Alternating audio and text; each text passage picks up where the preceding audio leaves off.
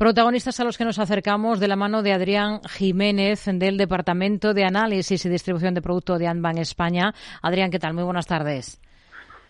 Buenas tardes, eh, Rocío, ¿qué tal? Bueno, indefinición, la que estamos viendo a esta hora de la tarde, tono mixto en las bolsas. Ahora mismo los retrocesos se imponen en la bolsa española con un IBEX que se deja un 0,38%. Son caídas discretas, pero recortes al fin y al cabo. ¿Qué es lo más interesante de esta jornada? ¿Qué es lo que está moviendo a la bolsa española?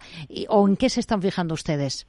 Bueno, en general la, todas la, la, bolsa desde hace ya tiempo se está moviendo por, por el tema de los tipos de interés. Y estamos viendo que al final eh, los inversores solamente se mueven por las expectativas de sobre sobre las próximas rebajas. Últimamente eh, mucho más frías. Y, y, bueno pues es básicamente lo que estamos mirando. En Estados Unidos al final después de una caída en la primera semana vemos que otra vez vuelven a tirar las siete grandes compañías eh, tecnológicas y otra vez un poco en la misma dinámica. En general, bastante indefinición en estas dos primeras semanas tres ya de, año y, y, bueno, pues un, lateral ahí con, con, cierta volatilidad, pero todavía un poco indefinido para ver qué, va a pasar este año.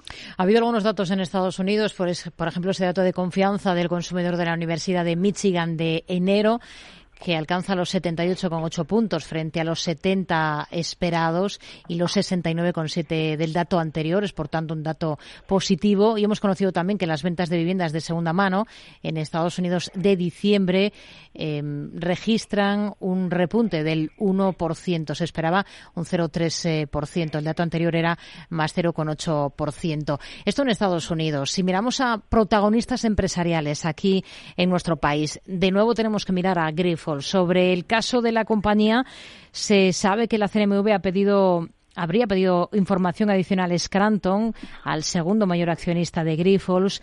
También se publica en El Economista una entrevista con el consejero delegado de Gotham City en la que asegura que siguen cortos en la empresa con una posición significativamente grande. El mínimo requerido por el regulador para, para hacer públicas estas posiciones cortas en España es del 0,5% del capital, ¿no? Bueno, pues el, reglamento pone dos, dos eh, límites. Hay un 0,2 para, para comunicar al regulador y un 0,5 para comunicar al mercado.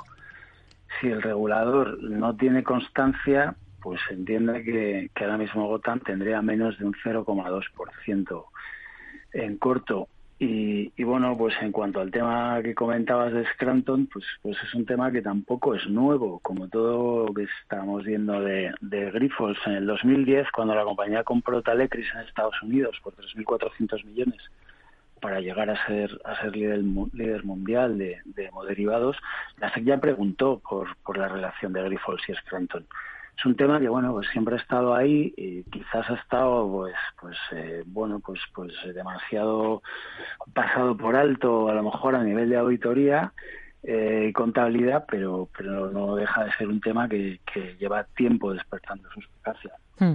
ustedes estarían cortos en, en Grifols estarían al margen de la compañía cómo miran a Grifols bueno, pues pues eh, está claro que ha habido una pérdida de confianza importante y por lo tanto pues lo, normal es verlo con prudencia. Estaríamos al margen, ni, cortos ni, ni largos. Eh, bueno, pues ahora mismo hay que estar muy pendiente de lo que pase con la venta de Shanghai RAS, que comunicaron a finales del año pasado y que también sigue generando dudas. Parece que pusieron un plazo de seis meses para, para que se cerrara y se concretara la operación y ahora, ahora mismo, bueno, pues según vemos, eh, todo en general, seis meses es una eternidad.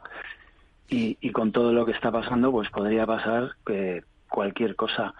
Entonces, eh, bueno, pues la compañía no llega a aclarar las dudas y cómo le gustaría al mercado y eso pues genera mucha incertidumbre y bueno, pues la pérdida de confianza se pierde muy rápido y es muy complicado de, levantarse. Sigue siendo una compañía con, con poca visibilidad y eso pues no, no se paga bien en el mercado. Hmm.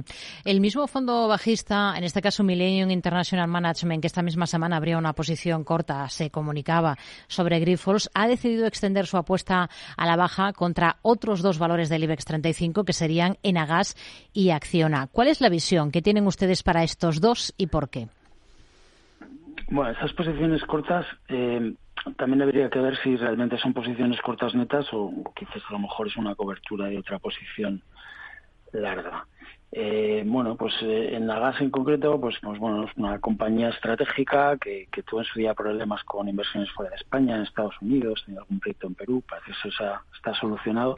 Una compañía que, que bueno, pues eh, se puede calificar como, como defensiva, el sector utilities es un sector que este, este año, pues, pues bueno, entraría dentro de las eh, de los sectores eh, recomendados dentro de, bueno pues en, un entorno en el cual las expectativas de bajada de tipos cercanas pues está está latente y está moviendo el mercado pues la búsqueda de rentabilidad por dividendo eh, seguramente veremos que, estará bastante demandada. Bueno, al ser una compañía estratégica y un sector regulado, pues, pues siempre tenemos los mismos contras de, que bueno pues depende en muchas ocasiones de, decisiones tomadas desde la política y eso pues pues tampoco sí también el mercado pero pero bueno es lo este sector es así ¿Y qué visión tienen para un valor ah, de...? perdona, y Acciona. Acciona, Acciona, sí. Que, me preguntaba también por Acciona, disculpa, Rocío. Pues nada, Acciona lo que, lo que, lo que vemos en Acciona es que la valoración de la compañía está demasiado ligada al desempeño de acciones renovables por, por la participación. Entonces, a pesar de que el negocio de construcción pues es, es muy importante, quizá el mercado no está valorando como debiera eh, por ese peso en renovables y con, con la pega de que bueno pues el sector de renovables ya un tiempo muy penalizado al principio por la por la subida de tipos lo hemos visto como los últimos dos meses del año pasado pues pues pegó ese tirón en hmm. cuanto empezaron a despejarse las dudas eh, sobre posibles eh, más subidas de tipos y empezar ya el mercado a descontar bajadas pero creemos que, va a seguir pues eh, pues eso atado a la cotización de acciones renovables si pones eh, las, dos compañías pues van, van prácticamente igual Hoy por... hasta que no bajen no, perdónate no no sí sí sí sí termine termine. Nada que, que te comentaba eso que, que, que seguramente hasta que hasta que no veamos tirar acciones renovables pues no veremos no veremos eh, más, más alegría en Acciona. Le decía que hoy sobre otra compañía del mismo sector de renovables como es Audax Renovables hemos sabido que ha reducido su deuda bruta en 41,4 millones tras suscribir un contrato vinculante de recompra y conversión de bonos convertibles con un inversor institucional internacional. Otro valor que creo que nos da tiempo en, en el lado positivo por hablar de las compañías que también las hay hoy que están subiendo. Meliá, y además lleva tres jornadas de alzas consecutivas. Se repunta un 1,25 Hoy hemos conocido, ha avanzado el ministro del ramo, buenos datos de turismo del ejercicio 23. Pros y contras del valor ahora. Bueno, es un sector que, que ya por fin parece que ha, que ha empezado a, despuntar. Eh, todo se, congestionó con, la pandemia. Eh, a partir de la pandemia, pues bueno, vimos tensiones en todos los sectores. Al principio muy marcado en el sector industrial, el sector energía, subidas de, de, los precios. Hemos visto cómo, bueno, pues eh, con el tiempo se iban regularizando las cosas en, en, todos los sectores. En energía hemos visto que, bueno, pues tras la subida espectacular con la invasión de Ucrania, pues, pues los precios se han ido ajustando y regularizando. En el sector industrial cómo se iban solucionando los cuellos de botella y el sector servicios hemos visto que, se ha ido quedando, se fue quedando muy rezagado y realmente los niveles de ocupación, tanto en hoteles como en vuelos, pues prácticamente se han alcanzado, alcanzado los niveles pre-crisis, pre-COVID en los últimos seis meses. Ahora toda la situación se está normalizando y lo normal es que vuelva a la situación previa. Durante este último año, todo lo hemos visto en carnes propias, era prácticamente imposible conseguir una, una habitación de hotel o un vuelo, con lo cual las compañías tenían mucho poder de fijación de precios.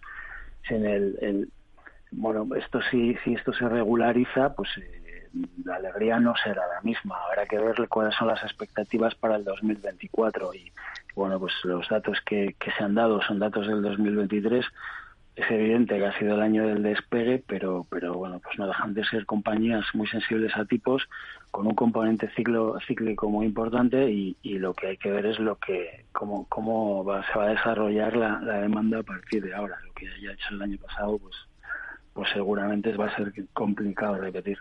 Adrián Jiménez, del Departamento de Análisis y Distribución de Producto de Anban España. Gracias y hasta la próxima. Muy buenas tardes.